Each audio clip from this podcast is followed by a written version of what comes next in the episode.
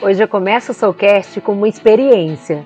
E depois da notícia de aumento de casos de Covid-19. Nesta edição, vamos conversar sobre a segunda onda de Covid-19. Aqui no Brasil, a população ainda espera que a Anvisa e laboratórios se entendam nos processos de registro das vacinas. Calma, você não está ouvindo ao noticiário, mas eu quero com essas frases, é que somos bombardeados o tempo todo, te mostrar que apesar de estarmos vivendo uma experiência que nos desafia, existem maneiras de lidarmos com ela de forma inteligente, fazendo com que o nosso físico e emocional seja menos impactado. Hoje vamos falar sobre o medo e a ansiedade durante a pandemia. Sinta o poder de quem você é. Tenha o controle da sua vida e descubra o seu propósito. Esse é o Soulcast.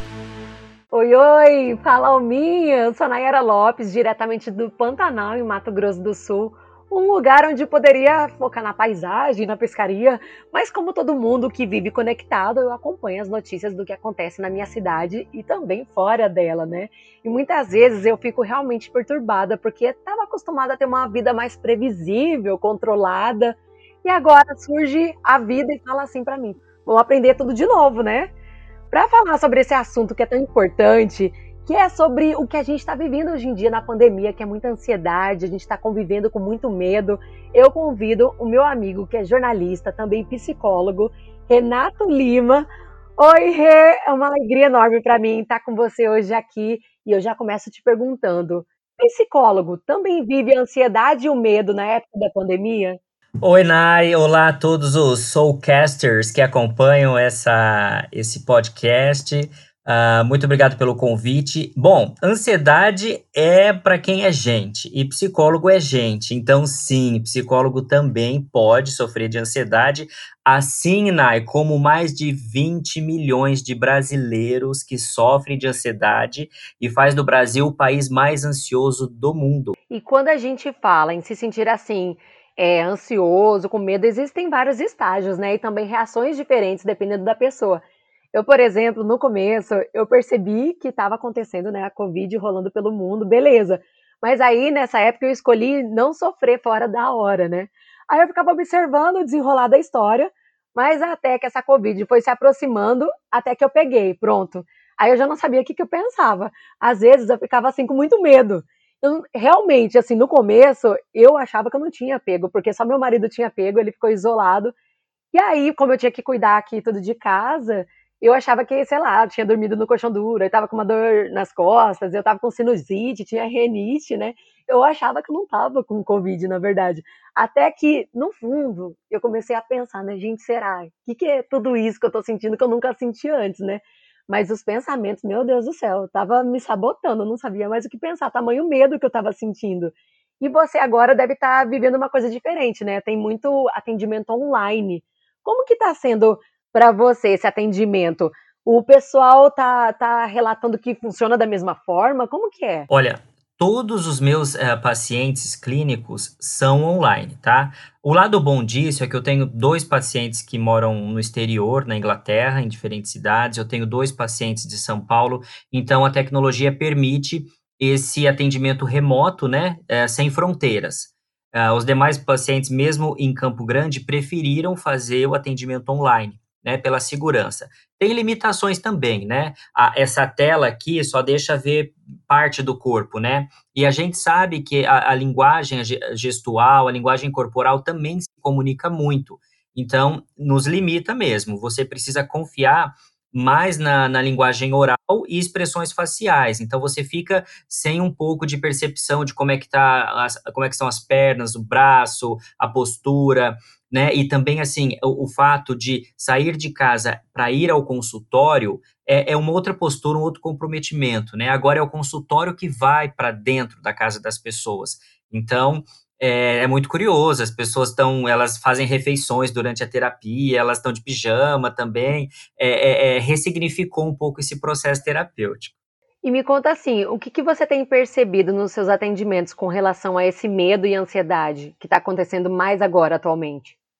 Certo. Bom, É, o, que, o que chega bastante no consultório é, é, a questão da ansiedade, vinculada com a pandemia, sim, mas nunca vem direto, né?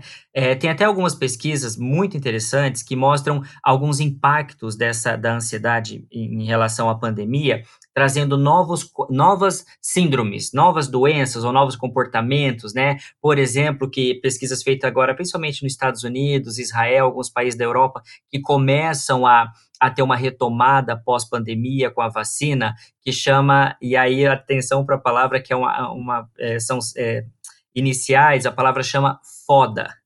E FODA em inglês é a sigla de Fear of Dating Again, que é o medo de voltar a se relacionar, o medo de voltar a, a, a, faz, a, a criar uma relação física no pós-pandemia. E isso já aparece aqui nos consultórios aqui no Brasil, mesmo nesse momento, como esse medo do novo normal, né? O novo normal é a maior expressão ansiosa que tem, porque assim, o que, que é ansiedade? É o medo do futuro, é o medo do agora, é o, é o medo das ameaças do que pode acontecer amanhã. Então as pessoas ficam muito preocupadas no que vai acontecer amanhã, no que vai acontecer depois, no futuro, e elas deixam de viver o presente. Então, o novo normal é isso. A pessoa fica tão preocupada, poxa, como que vai ser esse novo normal? Como que vão ser as relações? As pessoas vão se abraçar? O, o, namoro vai ser igual? As amizades vão ser iguais? O lazer vai ser o mesmo? E aí a gente percebe agora nesses países como Estados Unidos, Israel e, algum, e alguns países da Europa que já aparece essa sigla, que é o medo de se relacionar, Fear of Dating Again, é o FODA que chama. Que é isso, né? Como que vai ser? As pessoas estão com medo, porque as relações ficaram muito virtuais, e chats, e, e telefone, videochamada. E agora, né? Isso gera muita ansiedade, sim. E você consegue identificar rapidamente que pode ser um sintoma de ansiedade, medo, ou você acha que precisa realmente ir caminhando até que a pessoa revele que realmente é isso que está acontecendo na vida dela? Na psicologia, na psiquiatria, o transtorno de ansiedade, ele é clássico, né? Ele tem sintomas bem definidos. Mesmo que muda o ambiente, muda a causa, os efeitos, os sintomas, os sinais, eles são clássicos, né? Então sempre vai ter sinais físicos, né? Então, ah, poxa, aquele a garganta seca, o olho dilatado, as palmas das mãos frias, você vai ter uma hiperventilação, né, o coração que dispara, é uma tremedeira, é um pânico, um medo, aquele gelo, aquela situação de paralisia, uma aumenta a sua respiração, o coração dispara, como eu disse já. Então esses são sintomas clássicos. Outros sintomas vão aparecer como é, distúrbio do sono, a pessoa pode dormir demais ou dormir de menos, distúrbio alimentar, perder o apetite, é, é, aparece alguns, alguns comportamentos de compulsão. Uh, então, assim, isso vai aparecer. O que acontece na pandemia é, é o deslocamento para essa situação. Então, por exemplo, com a questão da biossegurança, né? A pessoa ansiosa é, o, é a que a gente chama do louco do álcool gel, né? Então ele vai querer passar álcool gel em tudo, espirrar álcool spray 70, ele não vai tocar em nada e ninguém, ele vai sempre estar tá com medo que o lugar está infectado. Então, com isso, ele deixa de sair de casa, ele deixa de fazer coisas que ele pode fazer por medo do risco, da ameaça. É uma, é uma situação de constante ameaça. E a pandemia, o que, que ela traz? Novas ameaças. Por isso que ela reedita a ansiedade. Uma coisa que eu reparei é que antes eu identificava mais fácil quando eu estava sentindo ansiedade. Agora, quando eu falo de ansiedade, eu já faço um combo, já falo ansiedade e medo. Mas tem como eu identificar uma coisa e outra? Como que eu conseguiria, assim, não entender como sendo a mesma coisa? Será que eu tô com medo ou será que eu tô só ansiosa? É uma boa pergunta, muito interessante. Por quê? Porque o medo é muito legal. A gente faz de tudo, a gente aprende, cresce para perder o medo, né? Quando a gente é pequeno, os pais falam: para de ser medo, não pode ser medroso, o medo não é bom, mas o medo é excelente. Você sabia, Nai, que o medo é uma das quatro emoções básicas que a gente nasce? Todo mundo nasce com medo. A gente, as emoções são medo, tristeza, alegria e raiva. Todo mundo nasce, essas são as quatro emoções básicas. E o medo existe por uma razão, que é preservar. É graças ao medo que a gente conseguiu evoluir e chegar até aqui. Se a gente não tivesse medo, o ser humano, ele ia pular de precipício, ele ia enfrentar animais ah, ah, ferozes. Então, o medo nos preserva, tá? O medo nos, nos preserva a vida e a segurança. Qual que é o problema do medo patológico? É o medo que nos barra, é o medo que nos impede de avançar e de, de crescer. É o medo que paralisia. O medo ansioso, é, ele é uma fronteira muito comum. O nosso cérebro, ele foi rastreado para encontrar perigo, tá? O nosso, a, a, essa é a nossa característica evolutiva. O cérebro foi desenvolvido para rastrear perigo. Então a gente sempre foca no negativo. Essa é uma tendência natural do ser humano, olhar onde tem perigo, onde tem ameaça. A ansiedade, ela cria perigos não reais, mas por ele ser é, criado por você, ele existe e você sente o medo verdadeiro sobre aquele, sobre uma possibilidade que ainda não existe. Então, qual é a diferença do medo e da ansiedade, né? A ansiedade, ela tem a ver com uma ameaça que é percebida, mas é uma ameaça irreal, mas que provoca efeitos reais. Entendi. E é muito importante a gente aprender a identificar, né, os nossos sentimentos, porque parece que realmente as emoções acabam vindo, né, para o físico. E alguns anos atrás, eu reparei que fazendo yoga, realmente essa atividade de focar, para prestar atenção né, no corpo, na respiração, te deixa num estágio assim mais equilibrado, né? E a ciência mesmo trouxe depois, por meio de pesquisas, que as ondas cerebrais elas se comportam de forma diferente, de forma a te trazer mais equilíbrio. Se fosse existir um protocolo para ansiedade, qual seria? Olha, você disse um que com certeza funciona. O yoga, é, quanto filosofia, enquanto prática, realmente funciona muito. Por quê? Qual que é o problema da, da, da, da ansiedade? ansiedade é a doença do amanhã, né? Então a gente está em oposto à depressão, né? São as duas grandes problemáticas.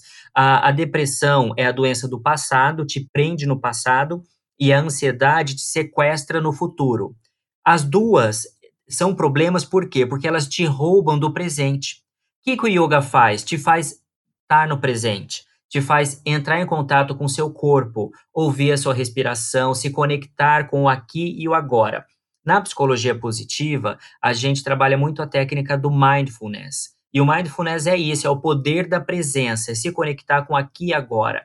E no dia a dia, a gente perde a noção da nossa respiração, do batimento cardíaco, de, de tentar é, se conectar com, com o movimento, olhar ao seu redor, entender o que está acontecendo, visualizar o ambiente, é, encontrar nas pequenas coisas, nos detalhes do, do que está no nosso entorno, beleza, conexão. Então, sim, você já deu uma resposta, o yoga funciona muito.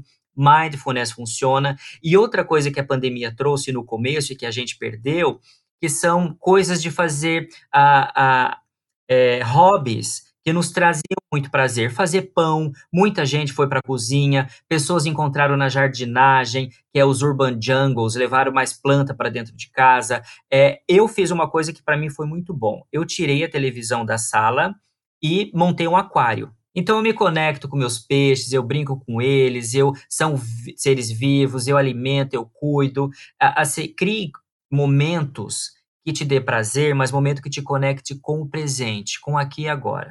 E talvez os sentimentos conflitantes mesmo surjam porque a gente está com muita vontade de voltar para essa vida normal, né? Mas agora me fala uma coisa, uma pessoa que já, ela já era ansiosa, você acha que ela pode ter mais facilidade em lidar com essas novas situações estressantes, porque ela já reconhece esse sentimento, ou você acha que pode ser um fator mais agravante para ela? É, o, a pessoa que tem padrão ansioso, transtorno é, generalizado de ansiedade, ele vai ser ansioso em qualquer circunstância, com pandemia, sem pandemia, ele vai estar ansioso.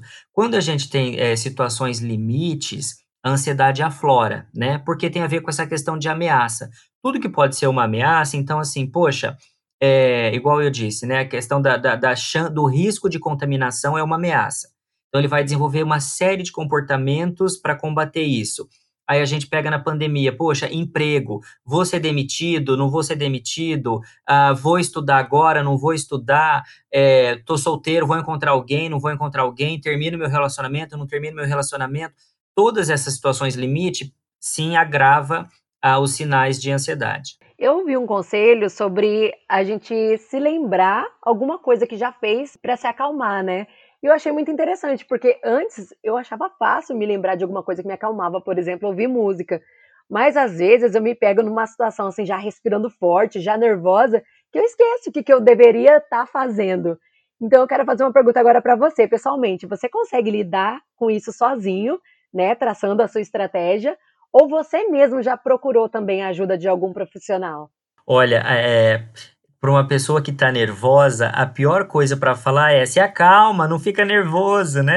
Então, assim, a gente tem alguns gatilhos que pioram a situação, né? Então, assim, igual como eu te falasse assim, olha, para você é, que está ansioso, é só falar assim, poxa, é, pense em não ficar ansioso, né? A dica mesmo, e tem técnicas que todo mundo pode fazer, como você disse o yoga, é a respiração. A partir da respiração, do concentrar-se na respiração, a gente faz um exercício de, de fora para dentro, né? Então, assim, eu vou controlando a minha respiração, eu controlo aos poucos o meu pensamento tentar mudar o pensamento, parar de pensar naquele, porque a ansiedade tem esse pensamento obsessivo. Ela come, ela escolhe um ponto e ela fica martelando naquele pensamento. Não não faz assim, não tem uma chavezinha que a gente gira. A gente pode tentar desviar o assunto. Então, como você disse, ah, ouvir uma música, tentar fazer alguma atividade, e a dica é alguma atividade que você tem total domínio e controle. Tá? Então, por exemplo, você é muito bom em limpar a casa. Você gosta, limpar a casa você sabe fazer. Às vezes, começar a limpar a casa te tira do foco da ansiedade. É, brincar com os cachorros, gato, é, cuidar das plantas, alguma atividade que você tem domínio te ajuda a dar uma sensação de segurança e que você pode dominar a situação. Buscar ajuda profissional é sempre a melhor opção né? Seja de um, psiqui, de um psicólogo, um terapeuta, um psiquiatra, só que nem todo mundo tem acesso, né? Nem financeiro e nem disponível aonde as pessoas estão. Então, na impossibilidade de, de procurar ajuda profissional, sim, tem várias estratégias que dá para fazer o manejo, pelo menos sair da crise. Eu acho que isso já é um grande avanço. E quando que é esse momento de procurar esse profissional? Essa é a pergunta de um milhão de dólares, né? Porque a, muita, a maioria das pessoas tem dificuldade de identificar que está em crise de ansiedade, né? Às vezes, nem as pessoas em torno, os amigos, familiares, cônjuges, namorado, não percebe. Às vezes fala, ah, você está muito irritado, você está muito nervoso, está ficando chato, você está neurótico, paranoico. Então, assim, tem vários, várias etiquetas, né? Vários é, é, a, a, predicados que dificulta essa pessoa entender, nossa, eu estou numa crise de ansiedade. E o pior, a ansiedade foi tão banalizada que as pessoas acham que isso é fraqueza, acham que isso é problema. Ah, você está com problema na cabeça, que você não é, é fraco, você não é forte o suficiente. E aí a gente tem medo e vergonha de pedir ajuda, medo e vergonha de reconhecer que não está legal. Então, assim, essa pergunta é a mais importante, mas também a mais difícil de ser respondida. É, mas tudo volta naquilo que você falou já várias vezes: o autoconhecimento. Conhecer a si mesmo, o padrão do seu corpo, né, da sua respiração, do seu comportamento, da sua postura, o padrão das suas emoções. Sabe uma coisa muito comum? Por exemplo, a pessoa ansiosa ela começa a falar mais rápido, ou então ela se cala de uma vez. Sempre vai ter mudança no padrão de comportamento. Nossa, é verdade isso. Ó, então tá, agora já sei o que eu posso fazer mas aí eu chego em casa e tem gente que parece que tem um prazer mórbido em contar sua tragédia. O que, que eu faço para eu não me prejudicar com esse tipo de pessoa? Olha, se ignorar funcionar, ignore. Se ignorar não funcionar, coloque limites e respeito, porque nesse momento a prioridade é a sua saúde mental, o seu bem-estar. Se não está te fazendo bem, uh, saia do grupo do WhatsApp, diminua o acesso às notícias, é, sabe, é, de menos jornal, menos quantidade, né, para você não ficar alienado, mas preserve a sua saúde mental, aquilo que te faz bem. Se não está te fazendo bem, uh, não não consuma esse conteúdo, essa amizade, essa companhia. Eu ouvi uma frase muito legal no evento que eu fui, que era assim: você vira prisioneiro quando você conversa com prisioneiro. Que seria aquele papo de pessoas que têm uma visão muito estreita, né? Elas focam só em algumas coisas, por exemplo, é como se elas estivessem mais alienadas de outras realidades, aí elas só falam sobre pessoas ou sobre tragédia, que é o que elas estão vivendo. E aí eu achei muito interessante, porque eu pensei, se eu quero ser uma pessoa livre, eu não posso ficar conversando com gente prisioneira, senão eu vou ficar lá dentro daquela cela, né? Mas puxando para esse gancho de que a gente está vivendo toda essa realidade que é tão preocupante, né? Eu fiquei muito preocupada com relação, por exemplo, à minha família, as minhas filhas que estão vivendo também esse isolamento e esse turbilhão de informações. O que, que seria um bom conselho para os filhos nesse período? Olha, é, tem um autor que é o Jim Rohn. Ele tem uma teoria muito polêmica, mas muito interessante. Ele fala que nós somos a média das cinco pessoas que a gente mais convive.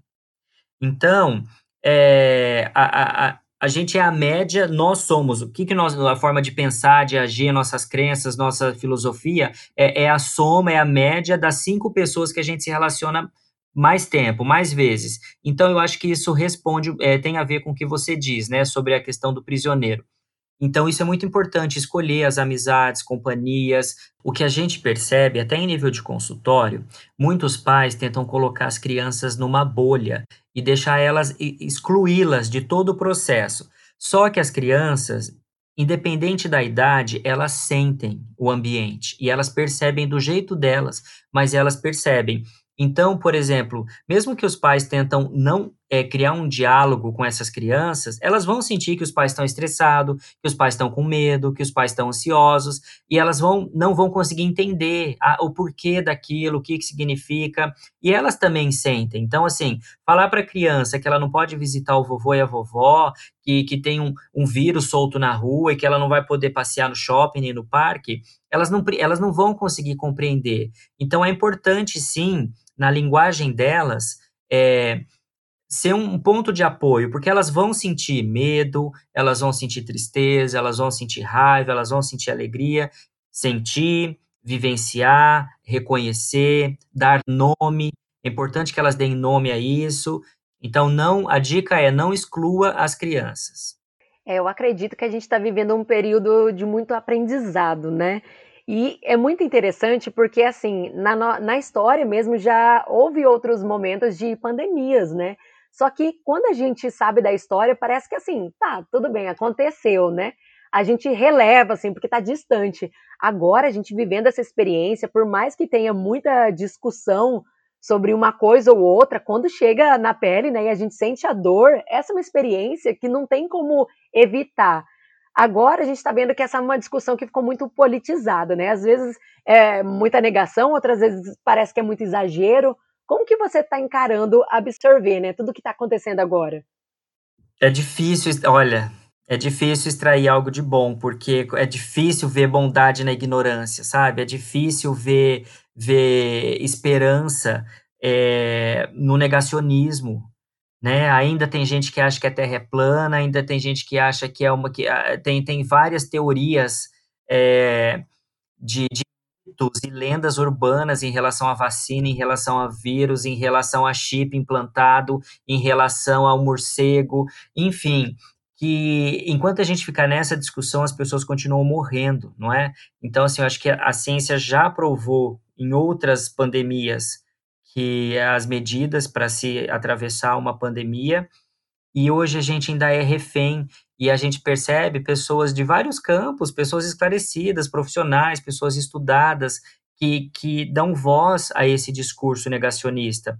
E é difícil entrar numa, num debate, porque a pessoa não está disposta a pensar, né? ela não está disposta a refletir. Mas sobre tudo isso, o que eu acho importante é a gente trazer a questão, aquela ao discurso da a gente não pode ser tolerante a tudo, né? O paradoxo da tolerância. Então, assim, ah, mas a gente tem que tolerar também o diferente, tolerar o divergente. Não. A gente não pode tolerar o intolerante. De todo jeito, uma coisa é certa: o mundo não vai ser mais o mesmo. Tem coisa que vai deixar de existir, outras vão surgir justamente né, com essa necessidade atual. Mas o grande desafio, eu acredito que vai ser sempre a nossa mente. O nosso psicológico, a gente saber o quanto pode né, ser afetado né, com tudo isso que está acontecendo. Mas se tem uma coisa que a gente sempre ouve, é que pode acontecer tudo, mas o mais importante é a forma como a gente reage, né? Então, eu acho que talvez uma boa coisa seja a gente fazer uma rotina em que a gente controle o que a gente consegue controlar, né? Que são, não, não são essas coisas externas, né? Você acha que isso pode ajudar as pessoas ansiosas nesse período? Com certeza. O primeiro passo é realmente a gente não vai saber como vai ser e tá tudo bem. A gente não tem que saber como vai ser. A gente não precisa ter essas respostas agora. A gente tem que começar a aprender um dia de cada vez. Muitos estudiosos do futuro estão tentando decifrar e antecipar como que vai ser esse futuro, como que vão ser a educação, as aulas, as relações, e como eu disse, já tem surgido alguns, algumas síndromes, né, de, do impacto desse novo normal, desse futuro, mas a gente não pode determinar como vai ser. Mas o que a gente pode fazer é o que você disse e é o que eu passo para os meus pacientes. É criar uma agenda, criar uma rotina, criar uma organização é, é, é o primeiro caminho de tentar dominar a ansiedade. Eu pergunto para os meus pacientes, como que é o desktop do seu computador? Como que estão os atalhos? Como que é a sua área de trabalho, né? Como que é a sua mesa de trabalho? Como que é o seu quarto? Porque colocar em ordem a, a sua área de trabalho, seus ícones, seus atalhos, ter uma agenda de rotina, arrumar suas gavetas, te dá uma sensação de ordem, te dá uma sensação de segurança e de controle. E quando você começa a controlar o ambiente externo, você começa a controlar o ambiente interno. E o ansioso, para ele se sentir seguro e menos ansioso, ele precisa se sentir no controle da situação. E essa é uma dica: começar a controlar a sua própria agenda diária. Legal. E para fechar, Rê, que mensagem que você gostaria de deixar para os momentos difíceis que a gente pode ainda viver nessa pandemia? Olha, eu acho que é a mensagem de, de resistência, que é a mensagem de esperança, né? Resistir e nesses momentos tão, tão nebulosos, tão obscuros, é encontrar realmente a beleza no caos, é encontrar esperança, encontrar a beleza das pequenas coisas, do, do, do dia a mais que você teve de vida, a beleza das coisas simples, do olhar da criança, da natureza, da, da, do passarinho, da flor, do onde você está. Na psicologia positiva, um dos principais é, virtudes que tem a ver com o nosso caráter, em inglês chama savoring, que tem a ver com, com transcender a, a experiência de saborear as coisas, de ver beleza, seja numa refeição, nas coisas que a gente perdeu a graça, do trivial, do dia a dia, da rotina, existe beleza na rotina. E começar a valorizar, sair do automático. Né? Então a gente percebe que a pandemia trouxe muito o retorno às coisas manuais, a, seja nas artes, na culinária, a, o colocar a mão em algo, fazer, produzir, é colocar, é entrar em contato com o seu lado criativo. E eu acho que é nessa simplicidade que vem essa beleza, e da beleza vem a esperança, e na esperança vem o fortalecimento emocional, e aí a gente percebe aquela velha filosofia, mente sã, corpo são. Essa é a minha dica. É, eu acho que se eu fosse deixar uma mensagem também seria com relação à esperança e que esse pode ser um bom momento para introspecção, né, para a gente nutrir esses, o que faz bem, né, seja até mesmo uma oração que a gente já reconhece, né, os inúmeros benefícios que tem quando a gente se conecta, acredita numa força, né, superior, que a gente se entrega mais para a vida, né, não fica tentando controlar tudo e a gente realmente consegue um, um estado mais equilibrado, né. Eu agradeço demais a sua participação. Espero que você volte mais vezes para dar boas dicas aqui para a gente sobre como lidar com a mente, que cada hora traz um desafio novo. Então eu te agradeço. Obrigada, viu? Obrigado, Nai, pelo convite e eu deixo um beijão a todos os Soulcasters que acompanharam esse podcast. Ai, eu amei essa fala. Soulcasters. O nosso Soulcast fica por aqui. A alma que habita em mim reverencia a alma que habita em você e até a próxima. Beijão! Fui! Sinta o poder de quem você é. Tenha o controle da sua vida e descubra o seu propósito. Esse é o Soulcast